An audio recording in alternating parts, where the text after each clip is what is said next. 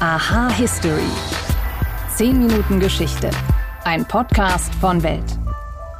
Es war an einem Samstag, an dem die Fußballwelt endgültig auf den Kopf gestellt wurde. Am 15. April 1989 spielten im Hillsborough Stadion in Sheffield die Mannschaften vom FC Liverpool und von Nottingham Forest im Halbfinale des FA Cup gegeneinander. Doch schon nach weniger als zehn Minuten wurde das Spiel wieder abgepfiffen und 94 Menschen waren tot. Dazu kamen hunderte Verletzte und bis heute drei weitere Menschen, die an den Spätfolgen verstarben. uh,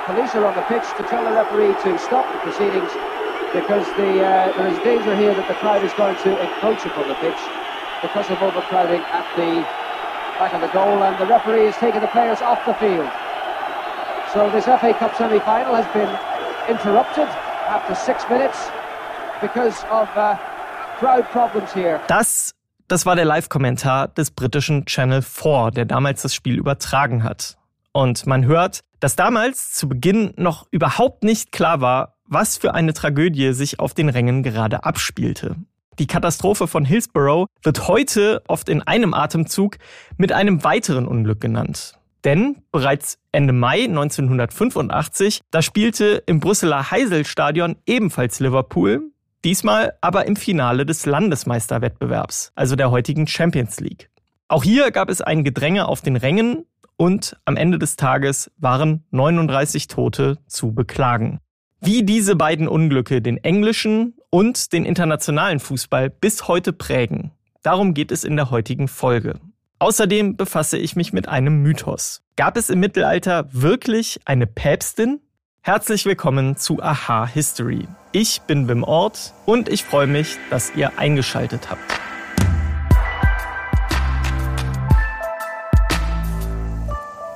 Hillsborough also und Heisel. Es sind zwei Namen, die für die schwärzesten Stunden im europäischen Fußball stehen. Viele Zuschauer kamen ums Leben und der Fußball in England der war gezwungen, sich komplett neu zu erfinden.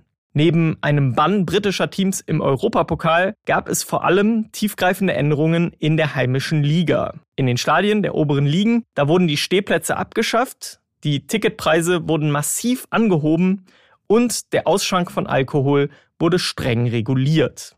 Wie sah es aber vorher in den englischen Fankurven aus, dass es überhaupt zu solchen Tragödien kommen konnte? Und welche Rolle spielte die Polizei dabei? Über diese Fragen spreche ich mit Alan McDougall. Er kommt aus Liverpool und forscht heute in Kanada über die Sozialgeschichte rund um den FC Liverpool. Hallo, Herr McDougall. Hallo, Wim.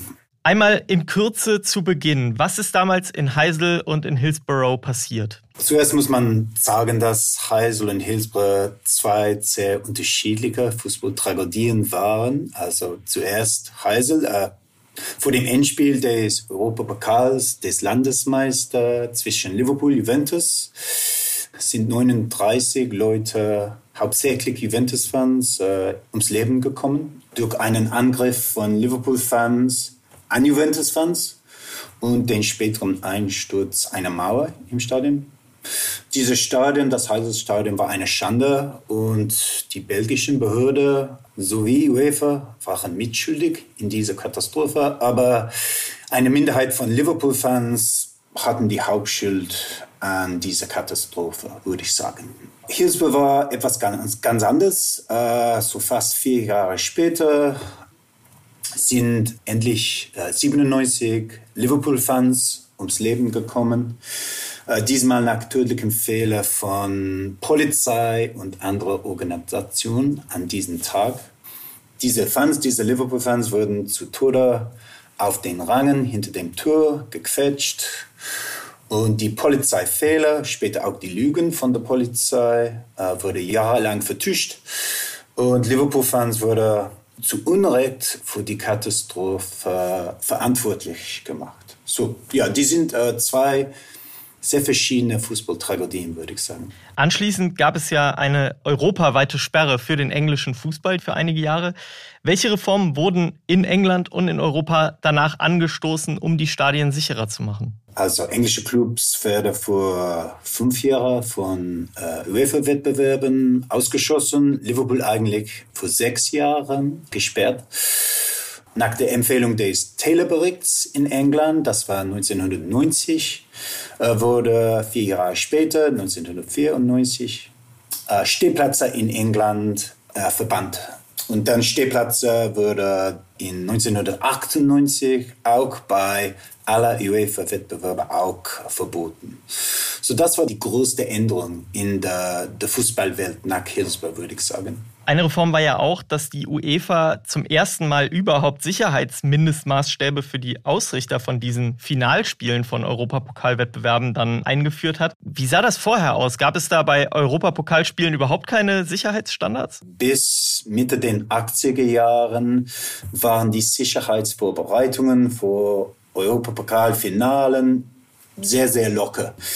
Also zum Beispiel gab es vor diesem Endspiel 1985 zwischen Liverpool und Juventus eine UEFA-Kontrolle von Heiselstadien, aber sie hatten äh, kaum eine Stunde gedauert. Diese Stadion, diese Heiselstadien waren schon sechsmal, ich glaube, Austragungsort für ein UEFA-Endspiel, trotz seines zugefallenen Zustandes. Also das war, dieses Stadion war alt, es war ein bisschen gefährlich, aber damals in den 80er Jahren gab es keine Customer Care in äh, europäischen Fußball. Also die Fans waren nur Leute, die da waren und ob es gefährlich war oder nicht, das war nicht nicht eine Betrachtung für UEFA und die Fußballvereine in England. Sie haben das jetzt schon so skizziert, dass es damals in den 80ern eben auch ein ziemlich verfallenes Stadion war. Können Sie mal beschreiben, wie war der Fußball eigentlich in den 80er Jahren? Das war ja eine komplett andere Welt, als man das heute kennt mit diesem total durchdesignten Stadien. Sportler sind Medienpersonalities. Wie sah das damals aus? In den 80er Jahren würde ich sagen, dass Fußball einer das war eine andere Welt.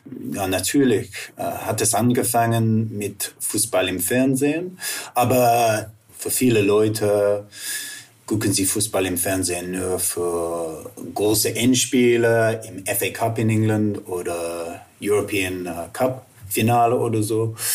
Also es gab überall in Europa, ähm, außer ein paar Länder, ähm, immer weniger Fans im Stadion wegen, wegen der Gewalt im Stadion. Also das war der Ära von Hooliganismus in England, aber auch überall in Europa, auch in Deutschland natürlich. Äh, der Fußball selbst war, also es war weniger technisch, würde ich sagen, aber natürlich war es immer noch zu dieser Zeit, also Stehplätze, wenn ein Stadion voll war, die Stimmung war vielleicht besser, aber Fußball damals war auch eine unbequeme, ein bisschen gefährliche Erfahrung, würde ich sagen. Und Fußball selbst in Medien, äh, in der Politik, es gab nichts da. Also Fußball war eine Art von Pariah, würde ich sagen. Und das war wegen der Gewalt in Fußballstadien zuerst. Jetzt haben wir viel über UEFA und über England gesprochen. Gehen wir jetzt mal nach Deutschland und zur FIFA. Denn 2006 hat ja Deutschland die Weltmeisterschaft ausgetragen und damals war in Deutschland eine riesige Diskussion um diese personalisierten Tickets, die die FIFA vorgeschrieben hat und auch zum ersten Mal damals. Das war auch noch so ein bisschen eine Konsequenz aus diesen Katastrophen, oder? Ja, das stimmt und das, das ist interessant. Ich war da in 2006 und ich war, ich glaube, in, in Leipzig für ein Spiel zwischen Spanien und also vielleicht Saudi-Arabien. Und die Kontrolle außer dem Stadion war sehr, sehr streng. Das war ein, eine Änderung. Also man hat eine Matchkarte mit den Namen und dann es gibt diese Ringe um das Stadion und dann kann man reingehen und ein Glas Budweiser trinken, ja, und so weiter. So, das hat sich damals geändert, aber man sieht mit dem Beispiel des Champions League Finale in Paris letztes Jahr, dass diese personalisierte Tickets keine Garantie dafür, dass Fans heute gut äh, behandelt werden. Also wie in 1989, so letztes Jahr, 2022. UEFA hat zuerst versucht, Liverpool-Fans für die Probleme beim Stadioneingang in Paris zu beschuldigen. Diesmal zum Glück gab es viele Beweise dafür, dass die französische Polizei und auch wieder UEFA zu beschuldigen waren und nicht die Fans von Liverpool und Real Madrid. Aber das ist ein, ein, ein gutes Kontrabeispiel, würde ich sagen, dass personalisierte Tickets äh, bedeutet nicht nötig, dass man eine bessere Fanerfahrung im Stadion hat. Also es war ein sehr gefährlicher Lager und es war nur zum Glück, dass es keine Tote war. Okay, Alan McDougall, vielen Dank für Ihre Zeit und für die spannenden Einblicke. Herzlichen Dank. Um zu verstehen, was heute passiert, müssen wir wissen, was bisher geschah. Genau dafür gibt es unseren neuen Geschichtspodcast. Von politischen Intrigen im antiken Rom über die fanatischen Sektenführer in der frühen Neuzeit bis hin zu den großen Eroberern des mongolischen Reichs und ihren Management-Skills. Ich bin Joachim Telgenbischer. Ich bin Nils Minkmar. Und wir finden heraus, was bisher geschah, um zu verstehen, was heute passiert. Höre, was bisher geschah, überall, wo es Podcasts gibt. War das wirklich so? Mythos oder Wahrheit? Annuncio vobis gaudium magnum Habemus Papam.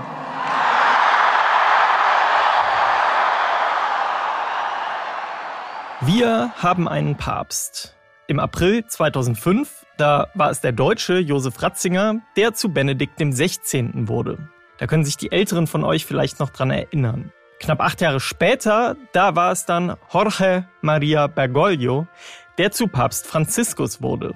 Nach offizieller Zählweise und abgesehen von den vielen Neben- und Gegenpäpsten, die es immer wieder gab, ist Franziskus der 266. Mann, der das Amt des Oberhirten der katholischen Kirche bekleiden darf. Denn, na klar, der Papst, der ist ein Mann. In der konservativen Kirche, da dürfen schließlich nur Männer wichtige Aufgaben übernehmen. Aber stimmt das wirklich?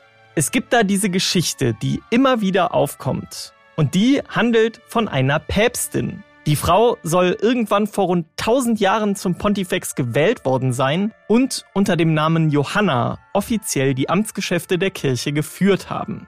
Ich habe mir mal angeschaut, was an der Sache dran ist und was soll ich sagen, es ist sehr wenig dran. Eigentlich gar nichts. Die Anzeichen für eine Legende, die fangen schon mit dem Zeitpunkt ihres Pontifikats an. Denn die Angaben dazu, die schwanken erheblich. Während die einen Quellen vom 9. Jahrhundert schreiben, hat Johanna nach Angaben anderer Historiker des Mittelalters im 11. Jahrhundert das Sagen gehabt. Und auch die erste Überlieferung einer Päpstin, die kommt deutlich nach der angeblichen Zeit ihrer Regentschaft. Der erste heute erhaltene Bericht stammt von Dominikanermönch Stefan von Bourbon. Bekannter ist aber die Darstellung seines deutschen Zeitgenossen Martin von Troppau. Beide Männer schreiben im 13. Jahrhundert über Johanna, also mindestens 200, vielleicht aber sogar 400 Jahre nach ihrer vermeintlichen Regentschaft. In der Neuzeit gingen der Sache dann weitere Kirchenhistoriker auf den Grund und stellten fest, dass es keinerlei zeitgenössische Quellen gab, die auf eine Päpstin schließen lassen. Und je mehr die Forschung voranschritt, Umso mehr schlossen sich dann auch die Lücken in den Kirchenkalendern, bis heute vollkommen klar ist, es kann keine Päpstin gegeben haben. Nicht im 9. Jahrhundert, nicht im 11. Jahrhundert und auch nicht vorher oder nachher. Es gab also keine Päpstin. Aber eines, das gibt es ganz bestimmt, und zwar eine neue Folge Aha History am Donnerstag. Danke euch fürs Zuhören und wenn euch der Podcast gefällt, dann freue ich mich, wenn ihr uns auf den gängigen Plattformen abonniert. Und wenn ihr Fragen, Anregungen, Kritik oder auch Themenideen habt, dann erreicht ihr uns jederzeit unter history@welt.de.